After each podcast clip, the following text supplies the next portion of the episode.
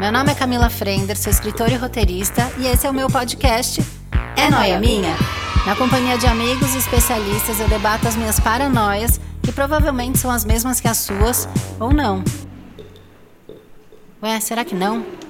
Ai, gente, agora eu fiquei noiada. Ô, gente, vem cá, vocês acham que isso aqui é noia minha?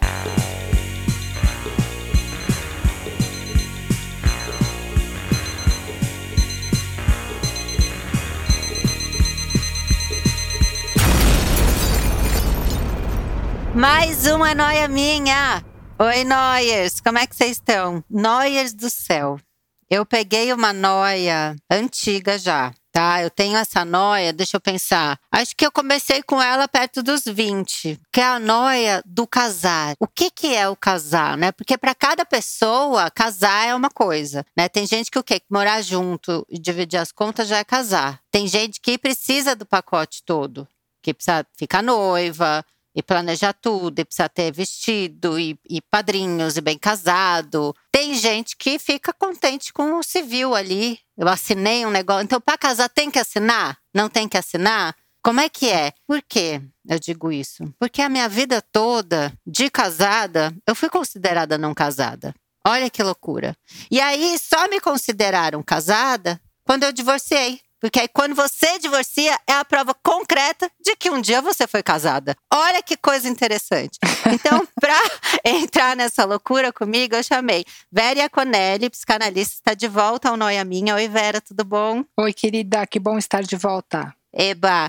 E também estou aqui com Lena, sim, Lena casou. Ela é, trabalha com comunicação gastronômica, já foi chefe, que eu sei que eu já xeretei suas redes sociais, já entende de tudo de vinho, que eu já vou pedir as dicas.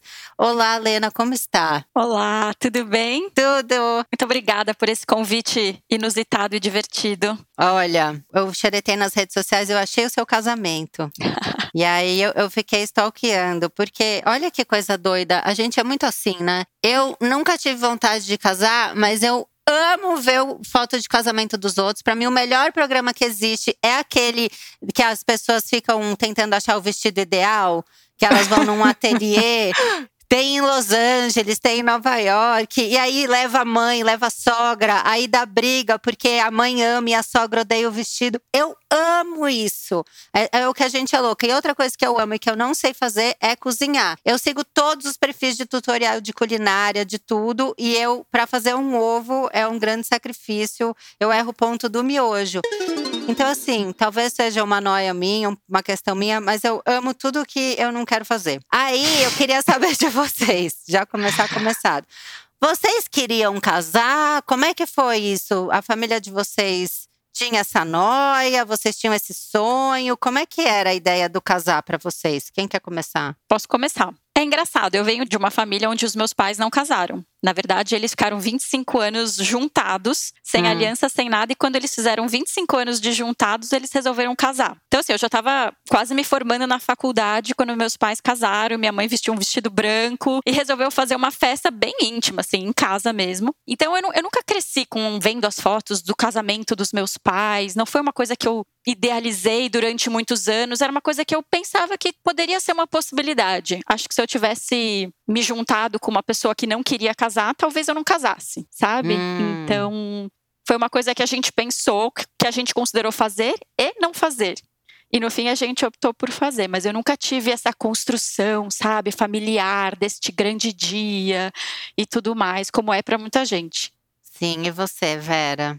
Olha, na minha outra encarnação no século XX, é, eu que tenho 56, farei agora. Meu pai era mais velhão também, além de tudo, me teve com 40 anos. Então ele era um homem assim do, dos anos 40, né? E ele, para ele era muito importante a gente casar. Uhum. E eu fui um pouco criada nessa vibe de ser importante casar, enfim. E aí encontrei um cara que eu amava muito e a gente casou e foi, foi durante um bom tempo foi legal e depois acabou. Então nesse momento casar era importante, mas era mais para dar uma satisfação pro meu pai. Imagina, parece uma coisa realmente de outra era, né? Cara, sim e não, né? Porque tem muita gente que ainda sofre com isso. Eu tenho amigas que eu percebia que o casar era uma coisa tão ansiosa e tão esperada pela família que a impressão que eu tinha é que tanto faz o noivo. Eu só preciso cumprir este papel, sabe? Ah, mas Camila, você tem razão. Isso, isso ainda tá. Mas é uma excrescência, mas ainda existe Existe. No consultório você vê mulheres para quem o casamento ainda é um valor de existência no mundo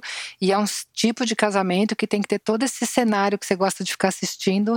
Uhum. É, então, isso, isso é verdade, né? Eu tô brincando um pouco porque eu acho que é super outro século, mas tem um retorno dessa fantasia. Para mim, a questão sempre foi o amor. Eu sempre quis ter um belo namorado, assim. Sim. E naquela época isso passava por casar. Casar, quando eu digo, a gente precisa conversar um pouquinho, tá chamando de casamento, né? Exato. Vamos entrar nisso? Sim. Porque eu tô nisso, né? Eu, eu separei, daí finalmente consegui ser vista como uma pessoa que algum dia casou, mesmo tendo ficado 10 anos junto. E agora que eu tô morando com o André, eu tô morando com o André. Ele tem filha, eu tenho filho. A Luísa, que é minha enteada, dorme aqui, passa final de semana, né? Ele convive com meu filho, pega na escola quando eu não consigo. Então, assim, eu não consigo imaginar uma coisa que seja mais casamento do que isso. E hoje em dia, se eu abro uma caixa de perguntas, o que eu mais recebo é: vocês vão casar? Então, assim, o que é casar? Alguém consegue me dar uma ajuda?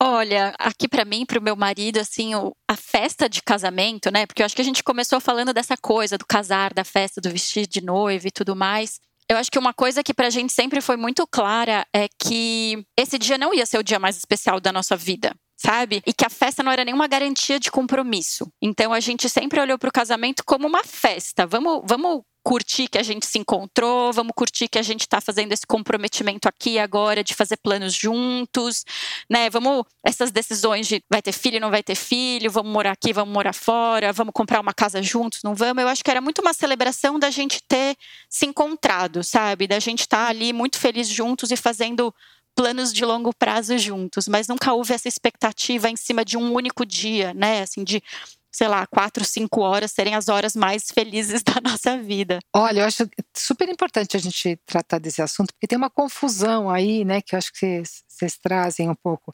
Primeiro dia é o seguinte, às vezes, Camila, os amigos gostam tanto do casal e tanto da gente, né, que eles querem celebrar aquilo ali. Então, não, eu não entendo isso só como uma cobrança de marcar, mas às vezes, mas gente, vamos celebrar isso, que isso é muito bom, porque eu acho muito legal em festa de casamento de gente que se ama e que eu amo.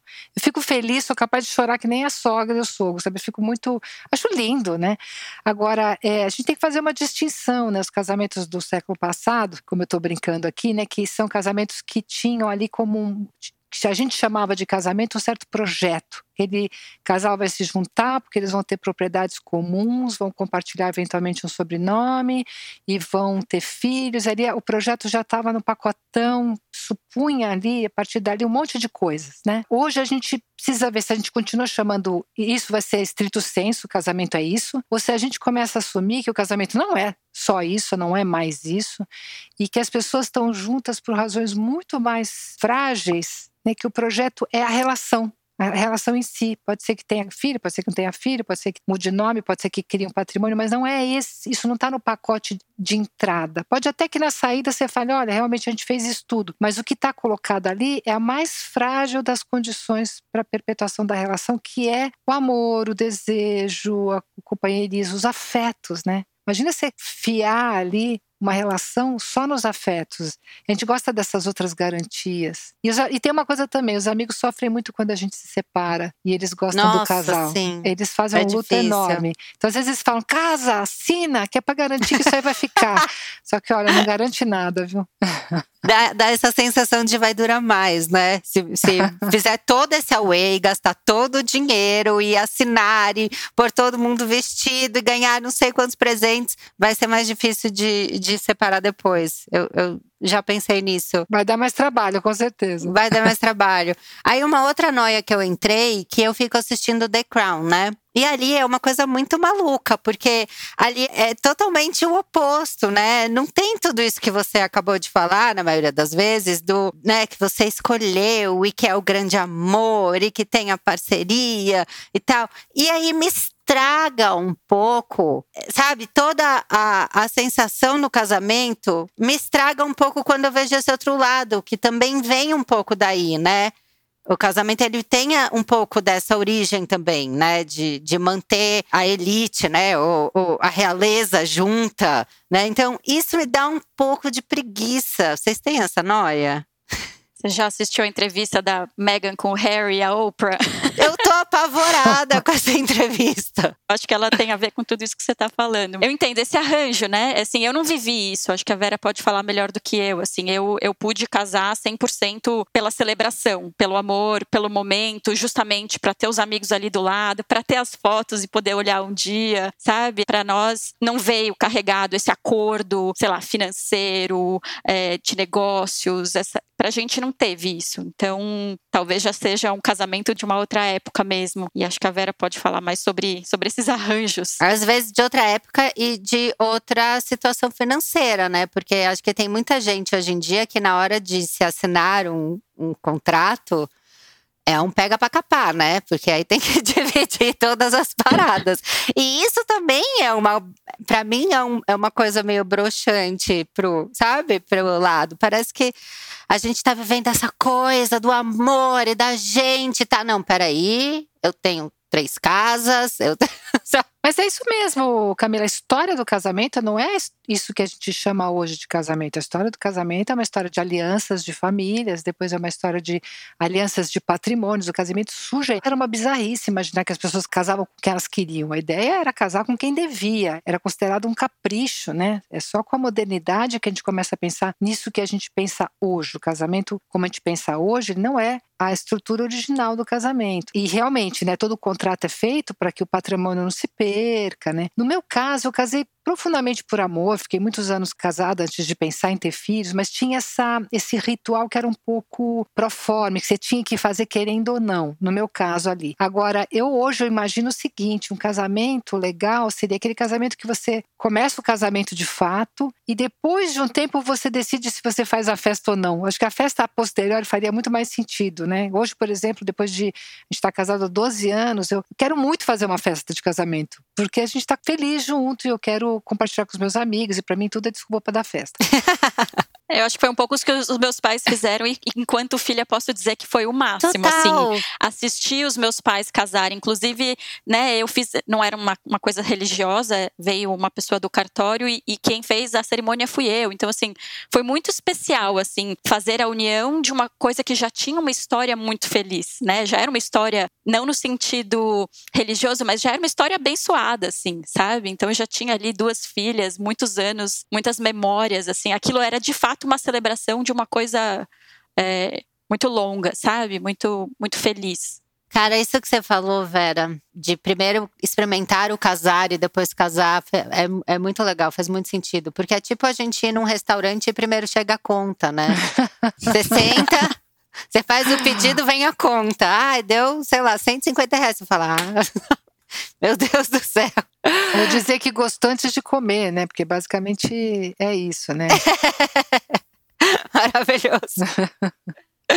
Muito bom. Eu fico me perguntando, sabia? Se quantas ah. pessoas ainda casam sem morar junto, quantas pessoas ainda ainda fazem esse ritual antigo, assim, sabe? Porque justamente eu também morei três anos junto antes de, antes de casar, pelo menos, sabe? A gente já uhum. tinha alguma experiência juntos. É, eu acho que eu tenho, eu tenho, lógico, não acho, eu tenho certeza, que eu tenho uma questão com festa. Eu não gosto de aniversário, não gosto de nada. Eu odeio, eu odeio receber, fico muito estressada com pessoas na minha casa, assim. Eu, eu quero muito que elas se resolvam rápido e cada uma vai para sua casa. Eu, eu, não sei, eu não relaxo.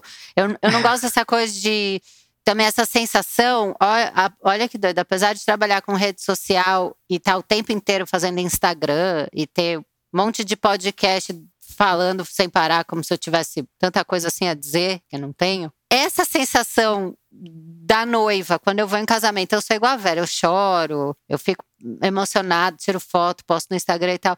Mas é esse nível de atenção que é voltado à noiva para mim, me dá um semi-pânico. Sabe o que eu ouvi quando eu fui casar? Não sei o que a uhum. gente estava fazendo, que eu, enfim, compartilhei tudo com, né, com, com o Fabrício, que é o meu marido. E aí, eu não me lembro quem foi que olhou para mim e falou assim: esquece ele, é seu dia. É você que tem que decidir. e aí eu fiquei chocada. Eu falei, como assim minha festa? Sabe? É nossa festa. Em nenhum momento eu tomei uma decisão sozinha, sabe? Mas é isso, é todo mundo olhando para você, todo mundo querendo que você tome uma decisão, porque todo mundo quer que saia do seu jeito, porque afinal de contas você é a noiva sabe? Eu achei é. aquilo muito estranho. Bom, mas isso é totalmente o equívoco do casamento colocado, né? Que é o casamento que regia a cabeça do meu pai, né? Que é a ideia de que a o prêmio é para a noiva. A noiva resolveu a vida dela. Agora ela tá é uma mulher direita, não tá solta, não é solteira. Ela vai ter alguém que cuide dela, que, que controle ela, que sustente ela. E, e, o, e, o, homem é o coitado, é o coitado que foi fisgado, que foi preso, foi amarrado, que vai perder as noitadas, que vai perder todas as outras mulheres. Então, é um prêmio da noiva. Isso hoje em dia não tem mais menor sentido, né? E se reproduz num ritual. Também não tem sentido aquilo do pai da noiva pagar a festa, né? Que tem a ver um pouco com isso, como se fosse Nossa. um dote. Que bom, que bom que você está levando minha filha. Obrigado por tirar essa incumbência de mim, sabe? Nesses termos, não. Obrigada. Ela vai sair daqui, onde é que eu faço cheque, né? Onde eu assino? E não me devolve, pelo amor de Deus, que a questão do, do divórcio é que quando começa a devolver os noivos e noivas, né? E aí Nossa. fica um horror. Sim. Agora, outra noia que é relacionada a essa questão da noiva ser o grande evento do casamento, né? Porque assim, o noivo, ele fica parado lá na frente, né? Ele já tá lá, ele não tem a chegada, ele não tem a entrada. O noivo é só um cara que tá lá, ele sempre tem a mesma roupa que qualquer outro cara. A sensação que eu tenho é que ele é absolutamente substituível a qualquer momento. Se ela mudar de ideia 10 minutos antes de casar, a gente troca o padrinho pelo noivo e não faz nenhuma diferença.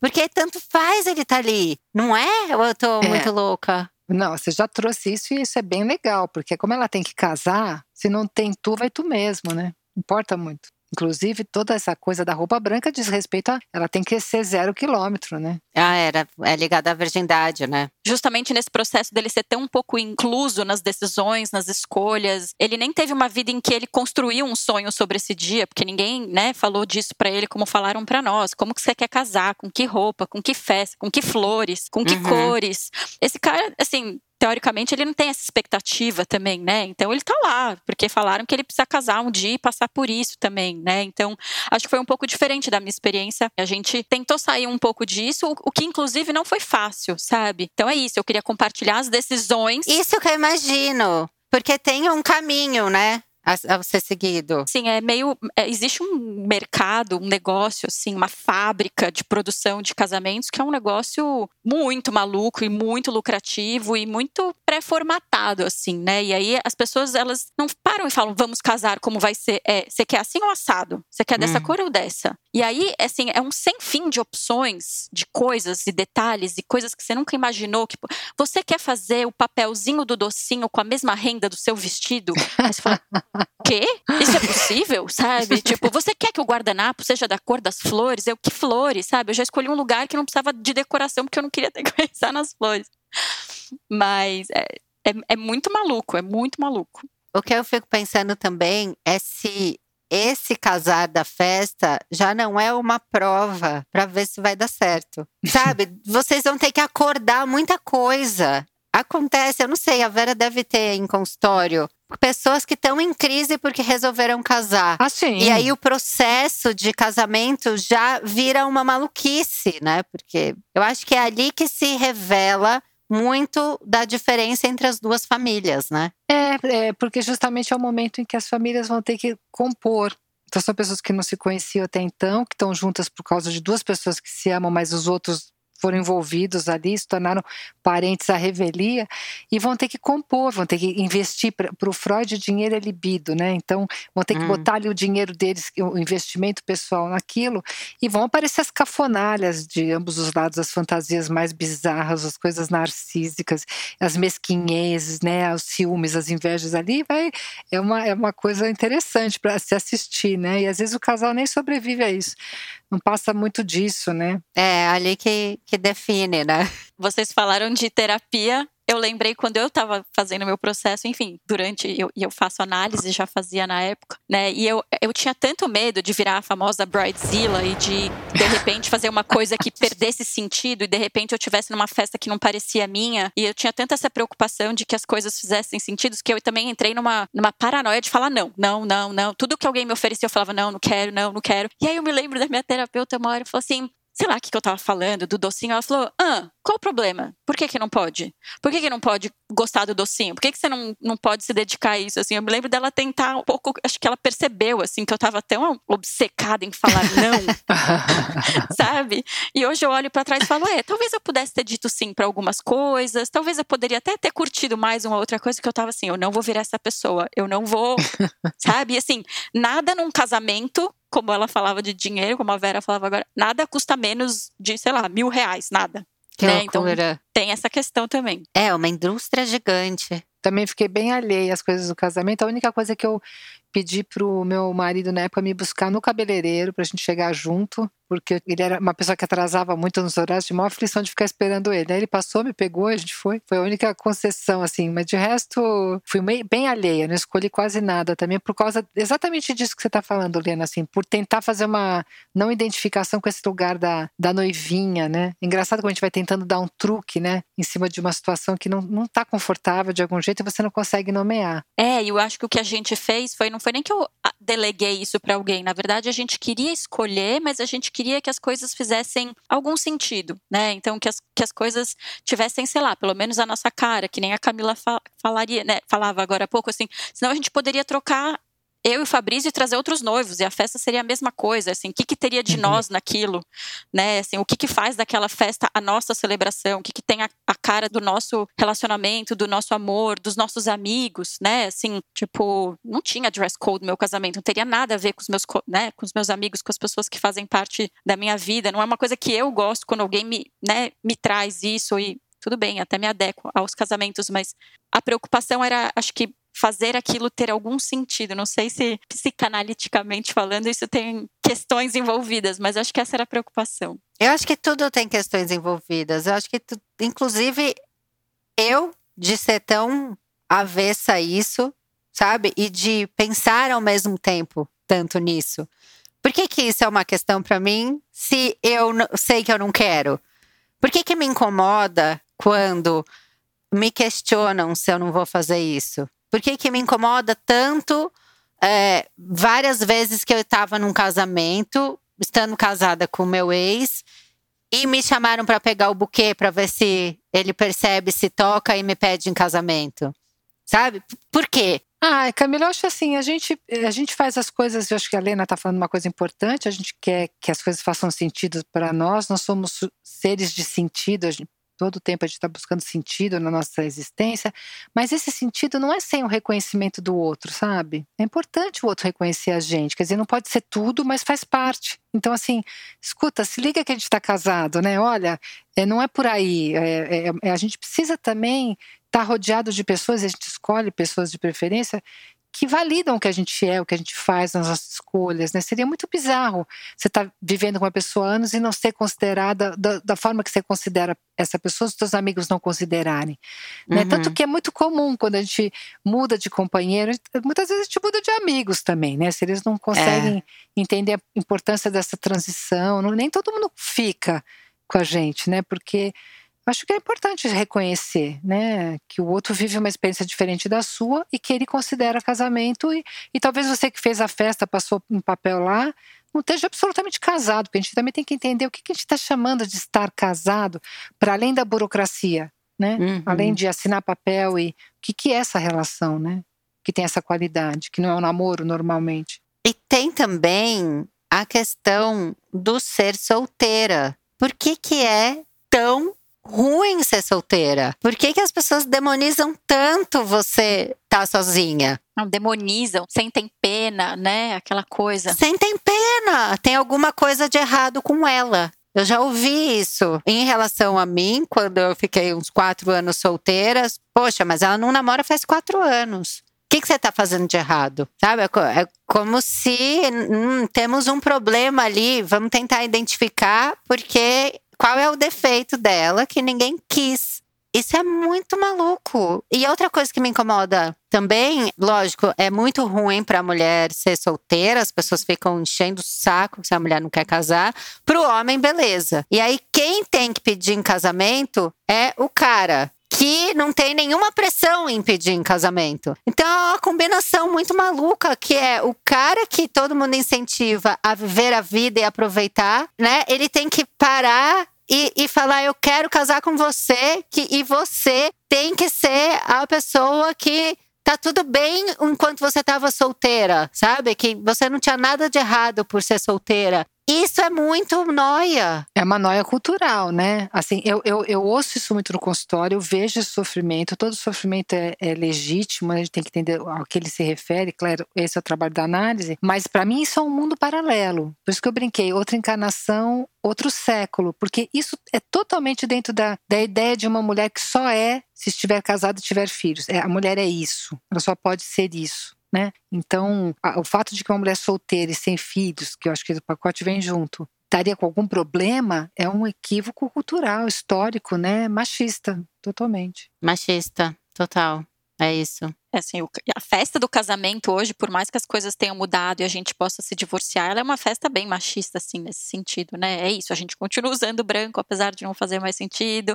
Muita gente tem a expectativa do, do pai da noiva pagar a festa. É isso, é alguém que vira para você e fala: foda-se o noivo, é você que decide. né? E assim, como ressignificar essa festa, né? Que continua tendo o mesmo nome de casamento. Eu acho que a, o nosso exercício foi ressignificar isso para nós, porque não tem certo e errado, né? Eu acho que acho que muita gente tem esse sonho aí de estudo que a gente está falando. Conheço muitas pessoas que sonham com esse dia dentro do determinado de um determinado molde e tal. Mas eu acho que é, é super importante a gente se perguntar e acho que cada casal se perguntar o, o que, que é casamento para nós, né? O que, que é essa festa significar para nós e ter o direito de fazer isso sem pressão, sem né, lidando com as expectativas das famílias, né, assim, do que todo mundo espera. É um exercício que não é, não é tão simples você também simplesmente falar, não vou fazer um casamento como todo mundo, como todos vocês imaginam, né? Para nós deu um certo trabalho, tipo, foi cansativo, não foi simples se desfazer de tudo e, e ressignificar e fazer uma coisa, não sei se do zero. Eu acho que é o mesmo cansaço de quem não quer fazer nada, né? Porque na verdade você não fazer do jeito que todo mundo espera é você convencer todo mundo de que o jeito que você tá fazendo também é legal. e é o meu exercício de convencer as pessoas que assinar uma união estável e pedir um cheeseburger também pode ser legal. que foi o que eu fiz quando eu, eu casei com meu ex-marido. Então é, é sempre um exercício, né? De ter que convencer as pessoas e de ter que convencer a si mesma, porque por mais que você saiba o que você quer, também é difícil, né? Ir contra ah, essa coisa que acontece da mesma maneira há tantos anos, né? Olha, sabe que isso me fez lembrar uma coisa é, curiosa? Porque a gente a Lena estava falando, né? Como a gente tem que ressignificar e como todos esses, toda né, entregar a noiva de branco, blá, blá, blá, toda essa coisa, realmente ela tem uma origem bem machista, bem patriarcal. Só que veja que curioso, né? Quando você vai ver casamentos é, gays, muitas vezes eles reproduzem esses, esses símbolos. Sim. Então, você vê duas mulheres de branco, é, dois homens com aquela roupa própria de casamento na frente do padre. E, e o que está em jogo aí? Está em jogo essas imagens são muito fortes, muito pregnantes. E às vezes a gente consegue deslocá-las até do significado original, mas a gente passou a vida inteira sonhando com aquilo. Então, e você pode brincar daquilo, você pode encenar aquilo sem que tenha de fato fato uma relação, mas tem que fazer sentido mínimo para você, tem que fazer parte da tua fantasia, do teu imaginário, né? Uhum. Agora, eu, eu acho também, Camila, e agora, assim, estou fazendo uma interpretação solta aqui, claro, cada caso é um caso. Acho que quando as pessoas, quando a gente estabelece uma relação, ela, ela é sempre pública, né? Esse aqui é meu filho, esse aqui é meu marido. Ela sempre mexe com os outros com as outras pessoas, né? Então, se eu caso com fulano ou com fulana, isso passa uma mensagem para um monte de gente. As pessoas se reorganizam. Ah, então a Vera é casada, não posso mais chegar junto. Ah, mas a Vera gosta de homem ou de mulher. Quer dizer, tudo isso vai dando para a gente um certo lugar no mundo. Uhum. Se você faz uma relação que não está no riscado ali do papel, da, as pessoas podem ficar meio sem saber a posição delas. Tipo assim, mas ah, mas a Camila casou, mas é sério, posso chegar junto? Não posso? Será que ela tem aliança? Deixa eu ver. É, é para valer, tem aliança. Não, será que ela pode vir a ter filhos? Porque tudo isso mexe quando a gente. Essas decisões da gente, elas afetam o entorno da gente. Então a gente quer garantias, né? É incrível. É. E é doido porque, além de compartilhar isso com amigos, eu compartilho o meu, meu lado nas redes sociais, o que é muito maluco, porque eu tenho cobrança de pessoas que eu não conheço, né? E, e que perguntam coisas sem ter a menor intimidade. É, então, assim, putz, ela. Primeiro foi quando eu separei, né? Que foi. Por quê? O que, que aconteceu? E, tá, e eu nunca fiz uma uma declaração, né? Sei lá, tipo, ah, sou famosa, a assessoria de imprensa comunica que Camila se separou de Antônio, nunca aconteceu isso. Então, foi uma coisa que as pessoas perceberam, né, na rede social. Pô, cadê o cara que tava sempre meio ali atrás dela quando ela fazia um stories? É tipo, voltamos ao noivo, né? Cadê o cara que tava ali na frente, esperando ela entrar de branco? Não temos esse cara. E de repente eu substituí esse cara. E é exatamente isso. Acho que as pessoas querem entender, tal, tá, quanto ela tá com esse cara. Né? Ela vai casar com esse cara, ela vai morar junto com esse cara, eles vão ter filhos. Né? Eles, eles são uma família agora? Não sei, acho que tem muita dificuldade de entender, né? Também. Não é só o que é um casamento agora para mim. Para mim, agora é o que é uma família. Eu sou uma família, né? Somos todos uma família, que é o que eu considero, né? Porque eu tenho sorte de me dar bem com o meu ex-marido e, e com a ex-mulher do André. Então, sim, somos todos uma família? Ou são duas famílias separadas? Sabe? Assim, eu acho que é isso. Eu estava só pensando um pouco, um pouco nisso, né? Essa coisa pública, assim, quando você faz justamente um, uma festa de casamento, por mais que a minha não tenha sido religiosa nem nada, né? Acho que a hora que a gente torna isso público, assim, e a gente faz essa festa, a gente compartilha esse sentimento, criam-se expectativas, né, é, em torno de nós, assim. Como gerenciar também as expectativas das pessoas em relação a isso, né? E assim, as pessoas se sentem no direito, próximas ou não, de perguntar, e aí? Não é nem se você vai ter filho, é quando? Quando você vai ter filho? Né? A pessoa nem, nem, passou na cabeça dela que, ah, será que ela quer? Não, não, é quando vocês vão ter filhos, e agora, sabe? Então, eu não sei, essa, essa coisa, essa coisa de, de compartilhar publicamente, ela tem um lado muito, muito bom de você, justamente, que a Vera falava. Eu também queria, meu, abraçar meus amigos, queria que eles compartilhassem da minha alegria. A gente tem fotos e memórias maravilhosas desse dia. Mas não sei, esse status, esse status público social muda um pouco as coisas. Eu acho que enquanto casal também ter essa condição de, de, conversar sobre isso e de se entender diante disso, diante das pessoas, sejam elas nossas famílias e nossos amigos, sejam, sei lá, seguidores, que eu também acho meio maluco, mas enfim, hoje é assim que funciona, né? Não sei, essa questão de comunicação assim é uma coisa a ser conversada, sabe? Que não é uma coisa dada. Acho que é isso. Interessante essa história de família, né? Porque ela, ela é, é muito importante na nossa sociedade, né? A família, a célula. Mas a, parte, a princípio a família implica em parentesco, né? Alguma coisa que não se rompe. Você pode nunca mais ver seu irmão, ele vai continuar sendo seu irmão, mas você rompe com o namorado e não é mais seu namorado, né? Tem algumas coisas que as, as relações de, de filiação, enfim. Mas muito frequentemente a importância de deixar esse lugar da família bem restrito, né? Quem que é que tem direito da herança tem a ver com isso, tem a ver com propriedade, tem a ver com proteger. Então, o meu dinheiro vai para fulano, não vai para ciclano, porque ele não tem nada a ver. Então, é, são, são formas muito é, protecionistas dos bens, né? É, The Crown, vocês não lembraram do The Crown à toa, né, gente? Eles se matam para que a família, para que a coisa lá, aquela dinheiro e aquele prestígio todo fique circulando ali naquela família e como isso vai explodindo de tempos em tempos, eles vão recolhendo, enfim.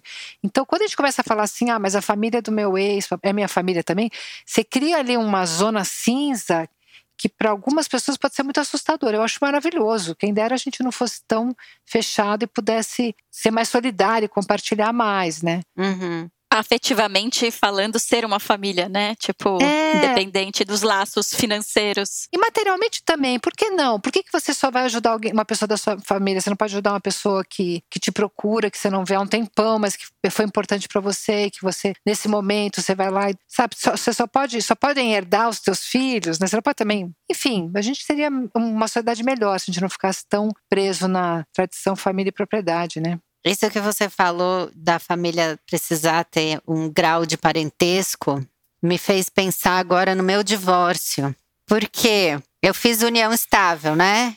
E aí, quando você vai desfazer uma união estável e você não tem filho, é muito simples. Agora, quando você vai desfazer uma união estável e você tem filho, você divorcia, como qualquer pessoa que se casou.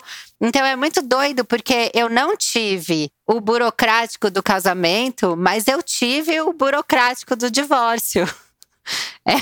É, é, um lado que eu não fujo. Então, aí você pode adicionar, já que você vai passar por isso, por que não fazer uma festa? Pra pelo menos ter tido a festa, sabe? Eu faço do divórcio, olha só. Ficou só com a burocracia. é noia minha. E outra coisa que eu também fico pensando é se as pessoas ainda têm a sensação de que elas vão se sentir mais casadas se elas fizerem uma festa. E mais casadas ainda se elas usam aliança. Como que é para vocês essa questão? Vocês usam aliança? Vocês mudaram nome? Olha, para mim a festa não é nenhuma garantia de compromisso pelo menos para nós, assim, a gente a gente sabia que era uma festa e que era uma comemoração, para nós já era uma coisa séria. Mas eu acho que as pessoas veem com os outros olhos, né? É, assim, pensando até em nós, assim, quando a gente vai a uma festa de casamento e tem, né? Já fui em festas de casamentos lindas, maravilhosas, luxuosas, cheias de tudo, com, com aquelas leituras de votos maravilhosos e o casamento não foi para frente. E a gente que estava lá toma um susto, né? Porque a gente viu aquela festa e aquilo acabou construindo até na nossa, na nossa cabeça. Apesar de eu ter para mim que no meu casamento não é assim, eu, eu vi o do outro e falei, putz, mas, mas outro dia teve aquela festa e outro dia eles falaram todas aquelas coisas. Então, é um, é um exercício de. Eu tenho consciência de que não é, mas às vezes eu olho o outro e falo, ué, mas que estranho, sabe? Mas a gente faz isso até na rede social. A Pugliese agora, né, separou do, do marido, do Erasmo. E eu vi as pessoas comentando, poxa, mas mês passado postando foto junto. assim. É que acho que ela deu uma declaração de que ela falou que três dias depois ela tinha superado, né? Eu acho que acho que rolou uma, uma discussão em torno dessa declaração. Mas eu achei muito engraçado, né? Que então, pera, né? A gente tem que começar começar a dar sinais quando a coisa tá ruim, né? Deixa eu parar de postar foto, né? De deixa eu postar um textão, uma indireta aqui pro pessoal Senão falar, eu vou pegar olha, as pessoas de surpresa, coitadas. É, há um mês atrás ela postou essa indireta aqui, eu acho que a coisa não tava boa, né? É meio é, isso. É, mas é o preço de você expondo a sua vida em frames, tudo em capítulos. E, e o cara fala assim: Puxa, mas eu perdi esse capítulo, o que aconteceu? Eu, uhum. eu perdi o capítulo da série, não, não tinha acontecido isso antes. Pô, se você tá fazendo a sua vida em capítulos, tem que contar alguma coisa que, né, que ligue isso aquilo, né? Mas geralmente a gente só vai dando em sustos. Agora, eu acho interessante esse negócio da aliança, né? Do nome, porque tem dois efeitos. Um efeito de você se apropriar daquilo e sentir que aquilo faz sentido, né? Que aquilo que você se autoriza naquele lugar. E eu não mudei meu nome, mas é, enfim, poderia ter mudado. Ele também poderia ter mudado. Seriam escolhas, não tem nada de certo ou errado nisso. A gente também não usa aliança. Mas tem esse efeito do outro ver, essas festonas que a Lena fala, assim, tem um efeito social enorme, isso volta para você como um reconhecimento. Tem todo um jogo de se autorizar, de, de sentir que faz sentido e de ser reconhecido nesse lugar. E como essas coisas não garantem nada, quando elas não vão juntas, dá uma mega festa e um mês depois está separado, aí você vê que aquilo faz semblante, mas às vezes não tem lastro nenhum, né? E é muito comum também a pessoa fazer uma cena enorme sem lastro, porque a cena substitui a pergunta dele sobre eu queria estar mesmo casando, era isso mesmo? Porque é mais importante decidir qual é docinho que vai vir junto com o bolo do que pensar, mas eu estou feliz com essa pessoa, eu quero realmente casar? Então é, é complicado responder essas perguntas que levam angústia, né? É, a gente, eu uso aliança, mas eu não mudei meu nome também. É, achei que tinha uma questão de identidade e tudo mais nisso. Nesse exercício de buscar né, dar sentido para as coisas, né? A gente quer aliança, não quer aliança. Eu falei, bom, eu acho visualmente bonito, independente de qualquer significado, eu achava bonito. Eu tinha visto uma aliança que eu tinha gostado. Falei, ah, vou gostar de usar esse anel aí. Como eu dou um significado, como eu crio um lastro também a mais para esse símbolo, né, para esse objeto e tal que está aqui no meu dedo. E, eu, e a gente tinha uma amiga que era joalheira e ela é, a gente foi fazer as alianças com ela. Então a gente tirou um dia, Gente, que legal. Tudo vocês fizeram super com a cara de vocês, né? Qualquer passo. É, e acho que mais do que para ser diferente é, putz, eu olho esse, eu olho esse anel hoje e, não, e eu não me, me, vejo no shopping comparando preços nas vitrines, sabe? Eu me lembro de estar Sim. sentada num lugar super gostoso num sábado à tarde com meu marido e a nossa amiga e a gente tá lá aprendendo a fazer um anel e fazendo junto e polindo e tal. Então assim, não só para ser diferente, mas eu, eu, adicionei essa camada de memória, sabe? Eu adicionei essa camada de sentido, de experiência e de tudo mais. Então, acho que é, eu uso aliança, acho bonito visualmente, assim, eu gosto de ter esse anelzinho pequenininho aqui, que para mim é uma lembrança também, então, sabe, no meio do dia, às vezes eu olho e falo, ah, que bonito, às vezes eu lembro do meu casamento, às vezes eu lembro do dia que a gente fez, me traz boas recordações, assim, sabe? Então foi uma forma de de significar um pouco mais. Camila, você não gosta muito de festa. Aliás, a gente, se você convidar, a gente nem vai mais, porque a gente sabe que a gente vai trazer é. muita angústia, né? Então, mas, é, mas quando você faz uma. Você gosta de festa, que é meu caso aqui em casa, é tão gostoso escolher as flores, é tão gostoso escolher o que vai comer, dá trabalho. Você fala, ah, quem vai pegar o gelo? Que saco, não quero pegar o gelo. Mas tem um gosto. Então, não sei por que a festa de casamento deveria ser diferente disso, né? Um, ah, eu tenho que escolher tal coisa. Não, tudo isso pode ser feito como a Helena fala, com muito prazer, né? Com alegria, né? Delícia, como é que faz essa aliança, como é que faz... É, a ideia era essa, né? Eu acho que o casamento as pessoas adicionam tantas camadas e tantos detalhes e tem essa expectativa de você estar tá tão perfeito e ao mesmo tempo, como é que você vai estar tá tão perfeito e tudo vai estar tá tão perfeito se tem um trilhão de detalhes e você tem que estar tá linda? Como é que você vai curtir? Como você vai relaxar?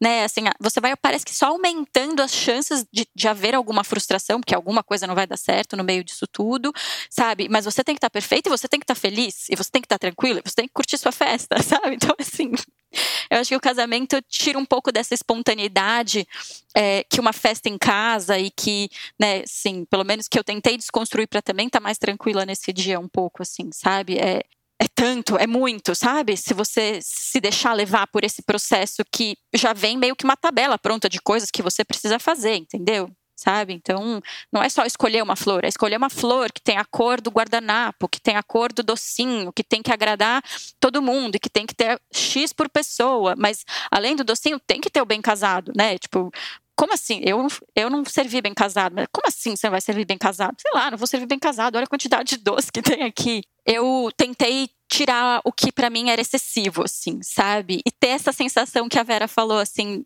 de como se eu estivesse fazendo uma festa na minha casa, apesar de ser uma festa um pouco maior. Eu não sei se eu tenho uma questão só com festa, mas às vezes me ocorre que eu tenho algum problema com ritos de passagem em geral. Eu não fiz formatura da escola, eu não fiz formatura da faculdade, eu não gosto de aniversário. É, eu fiz aniversário do Arthur de um ano porque eu senti a obrigação que ele tivesse um álbum e não que fosse da minha vontade organizar aquilo. Então eu não, eu não sei o tanto que é a questão é a festa, sabe? Eu sou extremamente organizada e planejada, mas eu não sei se essa coisa tão pronta e tão obrigação, e essa coisa que a Lena falou da falta de espontaneidade, eu não sei se é, é aí que me pega. Eu, eu não sei se é um jeito de tá todo mundo fazendo, então não quero. Se tem um misto de revoltex dentro de mim, sabe? Totalmente sem causa, mas não sei. Algo que eu trouxe da adolescência, não sei. Mas eu acho que, que tem isso, eu acho que tem uma coisa que eu não lido bem, ou me incomoda, alguma coisa que me incomoda nos ritos de passagem em geral. Sim, mas aí chega o seu aniversário, curiosidade aqui, chega o seu aniversário, que o meu tá chegando. E você, hum. aquele dia do aniversário, você não faz nada, e eu entendo perfeitamente isso, não vejo nada demais. Mas é um dia ruim? É um dia que você. Não é um dia ruim, mas eu tenho preguiça, não é todo mundo que eu atendo. Uhum. Não faço nada. Eu ligo no dia seguinte para as pessoas, porque senão as pessoas ficam, ah, deixa eu passar aí rapidinho e não sei o quê. Eu fico constrangida de receber ligação. É, definitivamente para casar, você vai estar no centro das atenções, né? Todo mundo vai te olhar e assim, foi a primeira vez que eu senti dor de tanto sorrir, sabe? Quando dói o músculo aqui. Mentira! Foi uma dor que eu nunca tinha sentido, assim. Uma hora minha boca já nem respondia mais, assim, no fim. Do... Porque você tem que sorrir para todo mundo. E, abra... e, todo mundo quer genuinamente te abraçar e te dar um beijo, te dar parabéns. E as pessoas vão sorrir. Pra... Então, assim, tem que ter essa coisa física, sabe? Sim, Sei. É corpo. É. Ah, mas eu acho que isso pode ser um estilo, mas se for uma coisa que te incomoda, é uma questão. Se não é um estilo, ué. Por que, que a gente deveria ser igual? Cada um com o seu jeitinho, é. né? Não, e acho que tem uma coisa também de eu ficar um pouco incomodada em achar que eu estou dando trabalho para outra pessoa. Porque, como para mim é um trabalho ir no seu aniversário, Entende? O inverso também funciona para mim. Camila, é uma coisa muito difícil, né? Que é aprender a É. dizer não para os outros e tudo bem. Você vai entender que os outros também podem dizer não para você e tudo bem. Talvez, Vera. Mas fica tudo mais leve, fica tudo Eu mais leve. acho. Fala, não, se eu posso dizer não, eu também posso dizer não e vamos que vamos. Eu E acho que fica- é isso. Aí, meu, cada um se responsabilize, paciência, vai quem quiser. Porque se eu for pensar agora em fazer uma festa de casamento, ai, tá bom, eu e o André vamos casar e tal, eu fico, ai, mas coitada da Vera, ela vai ter que ver roupa. E vai ter. Então, mas aí quando você sabe que a Vera só faz o que quer, você fala, não, Tá. a Vera é bem grandinha. Se ela não quiser vir, ela dá um, fala que não vem. Fala, ai, não posso, eu tenho uma viagem. Tá. Ai, mas isso podia ser um grande acordo, né? Assim, cada um faz o que quer, porque essa coisa do casamento é isso. Eu tenho amigas que casaram de maneiras muito mais tradicionais e, e justamente vai se adicionando essas camadas. Então, assim, antigamente ser madrinha é uma coisa. Hoje, se você é madrinha, você precisa fazer a despedida de solteiro e às vezes não é nem na sua cidade, você tem que viajar.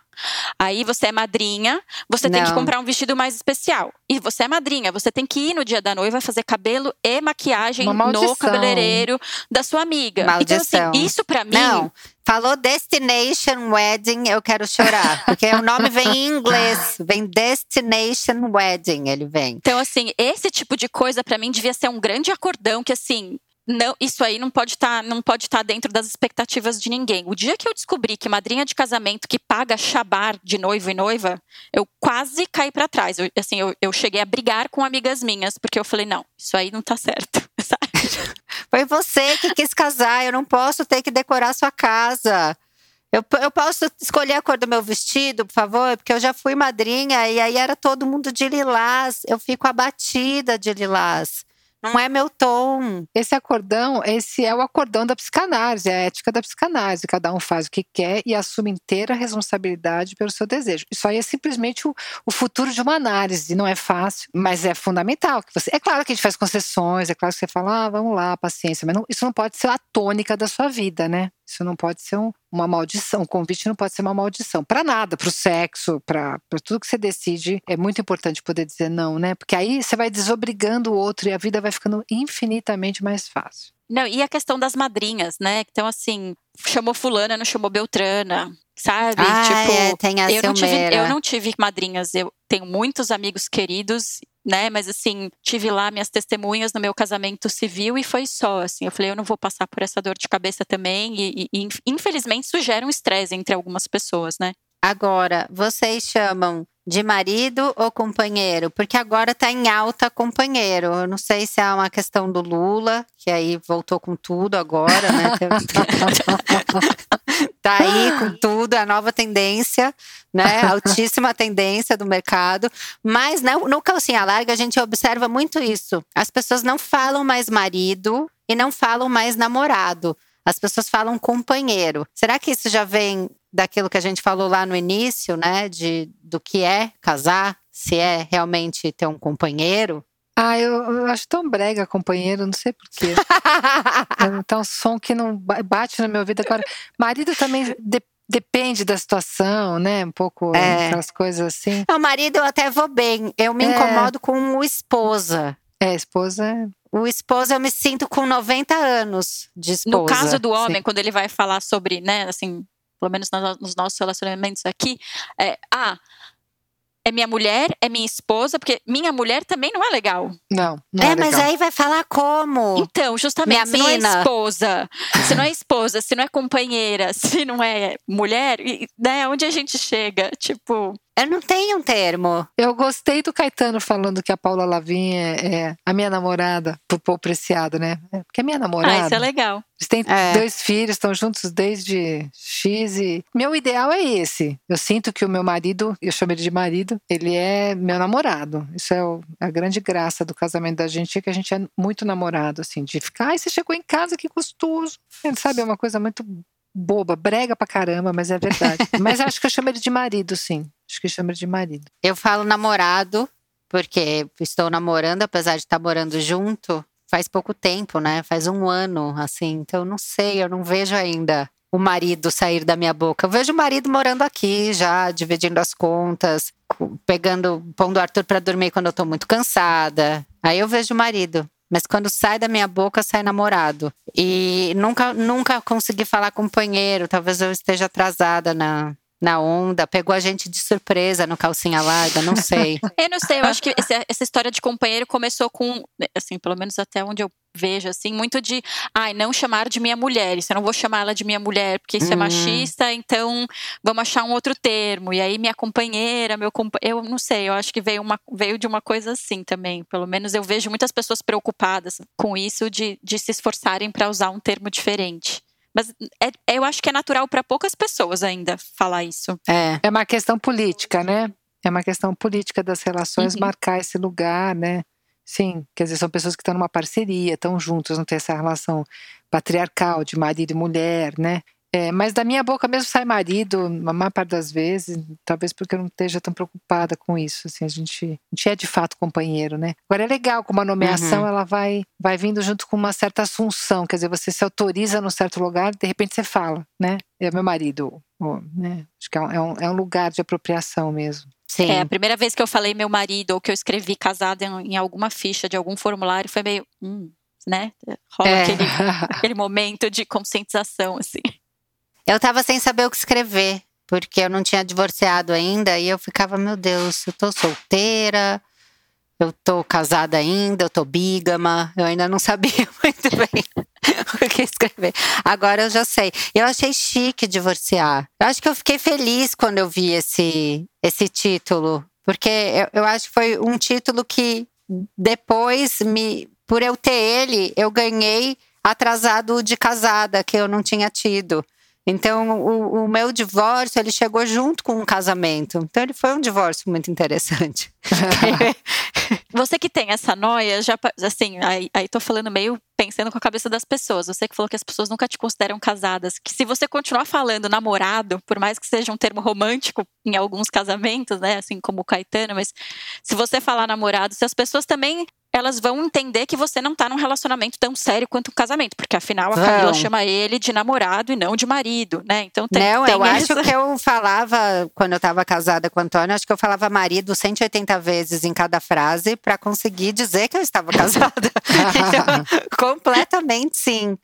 Completamente sim. Muito maluco. Mas talvez a gente esteja nessa transição mesmo de achar nomes para essas novas modalidades de relação, né? Acho eu acho. Também. Eu acho que é uma transição de tudo, assim, de do formato, do que é, né, do, do que pode, o que não pode, pro, na visão dos outros, né? Parece que que desde que eu casei há, há 10 anos atrás, muita muita coisa mudou que eu percebo, assim de ah, de título e de do que se espera, assim, eu, eu, eu, não senti tanta pressão, sabe, para para ter um segundo relacionamento sério. Eu senti muita pressão para me casar, para para né, virar mãe e tal. Agora, parece que depois que eu já tinha cumprido isso, já tinha casado uma vez, já tinha tido um filho, não, não tinha tanto um para onde ela vai agora, assim. Eu, eu sentia as pessoas um pouco mais satisfeitas com essa condição.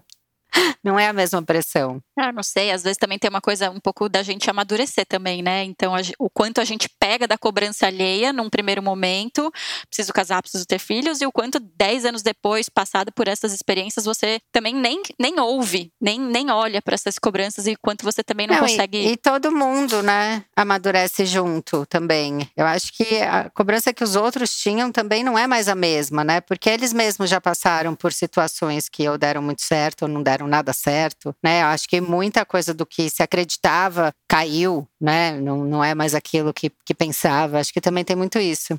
Agora, para gente terminar, queria saber se vocês recomendam o casamento.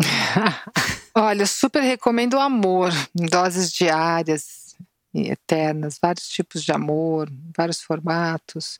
Mas eu pessoalmente gosto muito de relações, eu gosto de construir as relações, eu gosto de ultrapassar conflitos e desafios e ver a coisa mudar e pensar como é que era no começo e, e como eu gosto dessa construção, gosto dessa trabalheira, mas eu gosto de uma coisa bem gratificante. Não acho que tem nada a ver com ficar uma coisa masoquista, que porcaria uma hora vai dar certo, não. De, dessa de, de viver uma coisa boa. Eu sou super fã das relações é, longas quando são boas.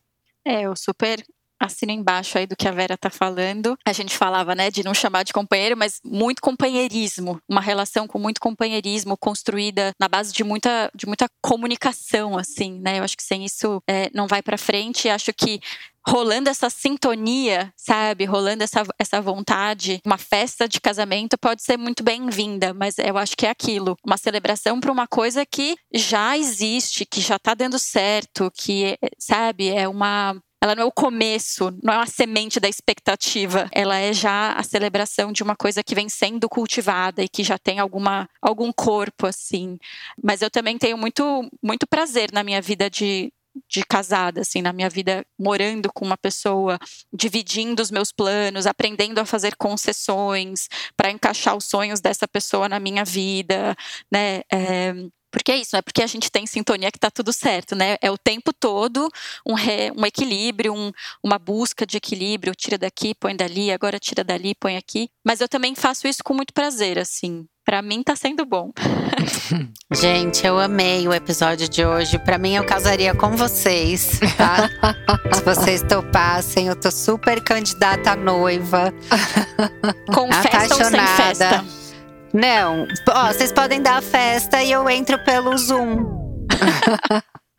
é um casamento moderno, né? Aconteceu o casamento assim na pandemia. Foi o jeito que dava para casar.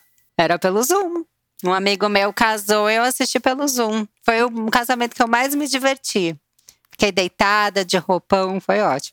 Mentira, já, já tô zoando, mas já me diverti muito em casamento. Eu amei, gente. Saíram várias noias da minha cabeça e, obviamente, entraram outras. Então, o episódio cumpriu o que precisava.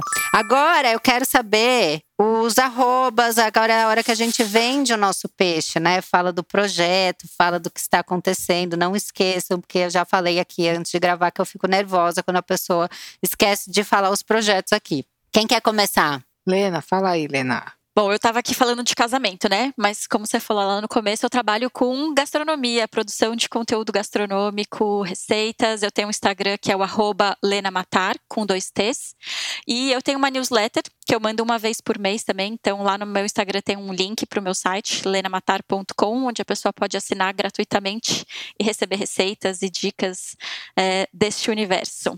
Bom, muito bom saber disso, viu, Lena? Porque eu tenho uma filha que é padeira e que Olha. é que ela tem o Fornaia, que é uma trabalha com pães, enfim, com pizzas, com sanduíches, e ela. Fornaia quer dizer padeira em italiano. Então, estamos aí nesse mundinho de, de alimentação. Bom, enfim, eu coordeno um instituto que atende pessoas em condições, às vezes, precárias e forma psicanalistas. Então, essa, toda essa coisa de ficar falando da psicanálise, divulgando a psicanálise, faz parte também dessa transmissão da psicanálise no espaço público, né? Estou é, no Instagram como Véria Conelli, vocês me encontram lá e a gente conversa. Vai ter podcast? Vai ter um podcast que está saindo do forno, mas eu não posso falar muito, mas só posso dizer que é com a Tati Bernardi e o Thiago Amparo. Tudo de bom. Queria agradecer que vocês toparam esse papo comigo. Eu adorei. Eu sou muito fã de vocês. Muito obrigada, foi um prazer. Obrigada, viu? Obrigada, eu adorei conhecer a Lena. Obrigada, Camila. Igualmente. Gente, vocês que ouviram até agora, não esquece que toda quarta-feira tem calcinha larga, toda quinta-feira tem episódio novo aqui na Noia Minha. Toda sexta tem episódio lá no Pepe Cansada. E tem a newsletter da Associação do Sem Carisma. É só entrar no arroba Associação do Sem Carisma e se inscrever no link, tá bom? E quem quiser casar comigo, pedidos por inbox. Beijo, tchau, Brasil. Brasil.